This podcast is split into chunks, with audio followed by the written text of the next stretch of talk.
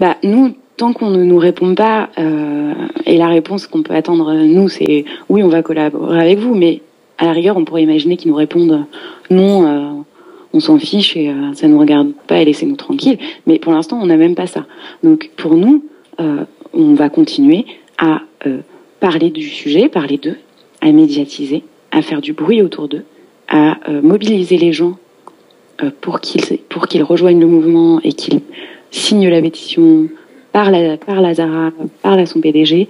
On va continuer à mobiliser les gens, les gens pour ça, pour deux raisons. Évidemment, pour mettre la pression sur la marque, de fait, puisque cette marque, elle a peut-être pas intérêt à ce que les gens se mobilisent trop, puisque c'est quand même ses consommateurs. Typiquement sur la page Facebook de Greenpeace France, dans les, dans les 100 000 et quelques fans, euh, la majorité sont des femmes de 25 à 34 ans. Typiquement, ça peut quand même embêter euh, une marque comme Zara euh, que ses consommatrices et consommateurs euh, aient une mauvaise image euh, de la marque, d'une part. Donc oui, mettre la pression sur Zara, c'est évident. Mais d'autre part, c'est aussi parce que on veut que le sujet soit connu. On ne veut pas que ça passe euh, à la trappe.